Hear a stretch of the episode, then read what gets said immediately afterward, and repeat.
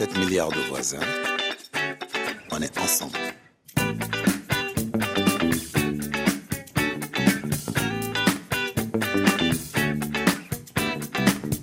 Et nous voilà en compagnie du coach. Euh, bonjour Didier Acquetté.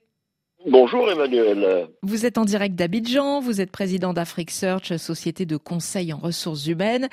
Et euh, en ces temps de pandémie, vous relisez vos manuels euh, d'économie. Aujourd'hui, euh, dans l'émission 7 milliards de voisins, on va partir d'un exemple. On va parler des denrées alimentaires parce que tout le monde l'a remarqué. les marchés ont fermé, on a moins de produits disponibles, toujours autant de besoins, donc forcément les prix flambent. Ça, c'est vraiment de la règle de base en économie. Mais au-delà de ça, quelle réflexion ça vous inspire à la lecture justement de, vos manuels d'économie?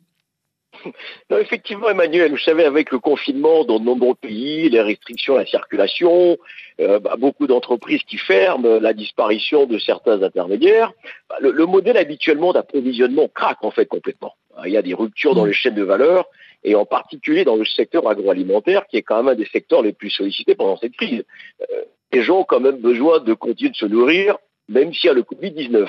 Donc effectivement, le principe de l'offre et la demande, ça fait un peu grimper les prix. Effectivement. D'autant plus que manger, effectivement, ça devient quelque chose de très important. Alors, comment vous expliquez cette flambée des prix par rapport aux chaînes de valeur? D'ailleurs, c'est quoi exactement une chaîne de valeur?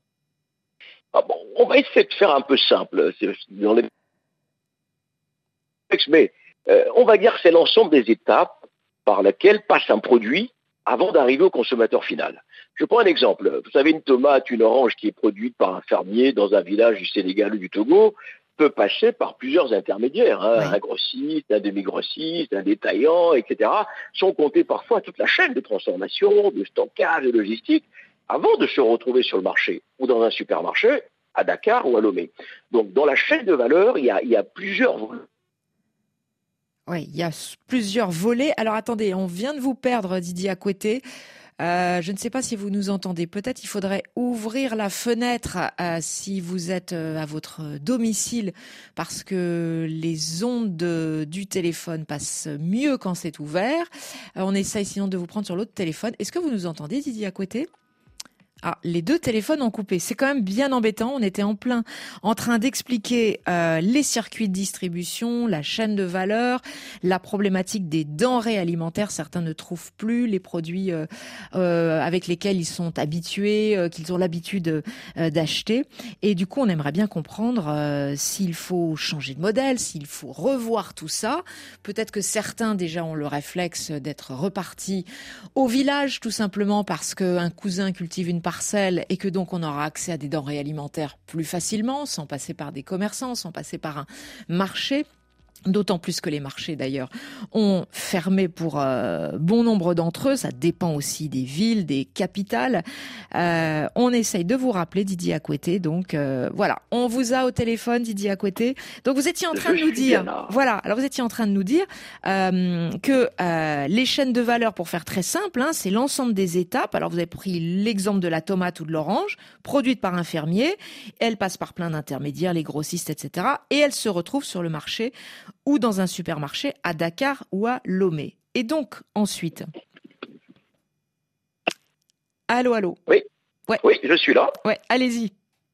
Oui, donc effectivement, je disais que le, fait qu'il y ait ces différents intermédiaires est souvent donc la chaîne euh, de, valeur, il y a un volet important qui est la commercialisation. Et donc, lorsqu'il y a trop d'intermédiaires, bah, ça peut entraîner une augmentation des prix.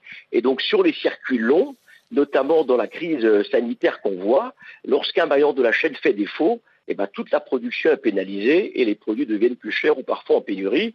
Donc, une des réponses est de revenir à des circuits beaucoup plus courts, en fait, Emmanuel. Oui, tout le monde a la, a la même préoccupation aujourd'hui, c'est effectivement d'accéder aux produits alimentaires à des prix raisonnables.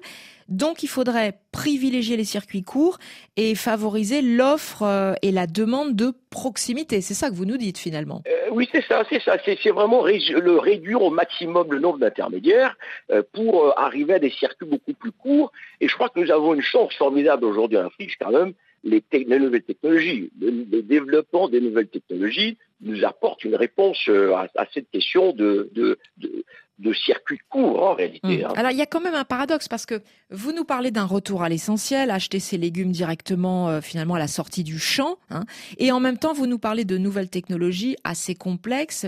comment c'est compatible? Bah, c'est compatible en fait parce que si vous regardez les, les, les, tendances en fait ces dix dernières années en Afrique, l'Afrique se positionne comme le continent avec des taux d'utilisation du téléphone mobile les plus importants dans le monde. Donc mm. le mobile est devenu un outil incontournable pour les populations du continent. Et c'est en ça que les technologies s'invitent dans notre discussion. notamment le, mobile banking, d'accord, qui est même ah, ah, utilisé bah par la vendeuse de tomates euh, au marché. Mm. Complètement. Vous voyez M-Pesa au Kenya, mm. Orange Money, la vendeuse de tomates utilise, le chauffeur de taxi, le cap d'entreprise, bref, euh, tout le monde les utilise.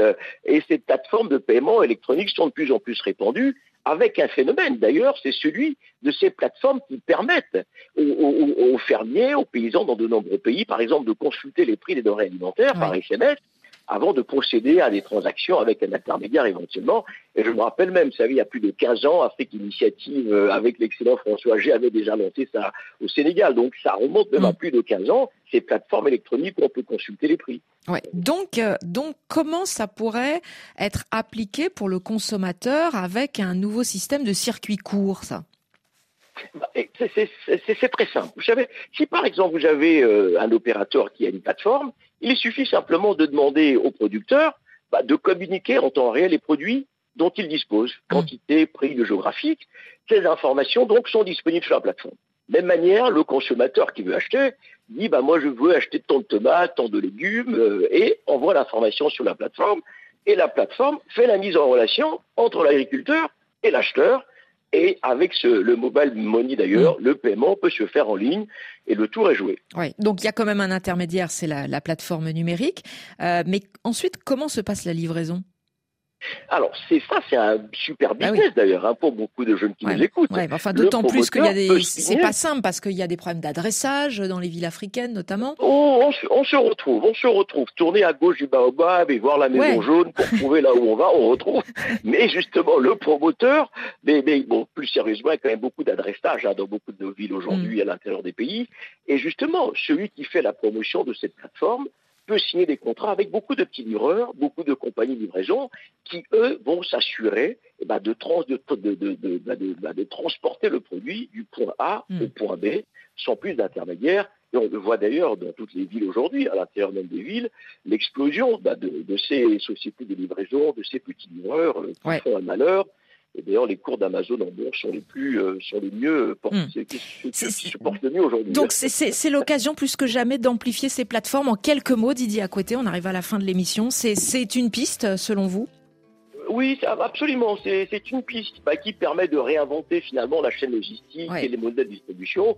Et avec 300 milliards de dollars de nos jours, euh, soi-disant le marché agroalimentaire et voire plus de 1000 milliards à horizon 2030, c'est une piste absolument à creuser pour beaucoup de nos jeunes qui nous écoutent. Merci beaucoup Didier à côté. On vous retrouve jeudi. Vous répondez à des questions d'entrepreneurs un peu fébriles en ces temps de coronavirus au 33 1 84 22 71 71.